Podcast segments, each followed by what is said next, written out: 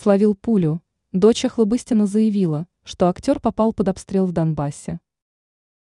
Дочь Ивана Охлобыстина, Евдокия Батариеля Охлобыстина, проинформировала о том, что актер попал под обстрел в ходе поездки в Донбасс. Подробностями она поделилась на своей странице в соцсети. Девушка опубликовала фото родителей, которое было сделано супругой артиста. На кадрах видно, что сам актер находится за рулем, а его супруга рядом на пассажирском месте. Девушка указала на то, что ее родители ездили в Донбасс для того, чтобы отвезти гумпомощь. Она отметила, что супруга артиста направилась в Ростов за дополнительной помощью.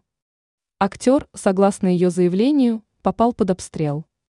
Девушка уточнила, что в этом случае он словил пулю.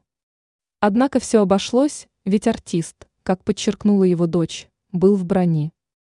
Она также обратила внимание на то, что гордиться им в этой ситуации невероятно.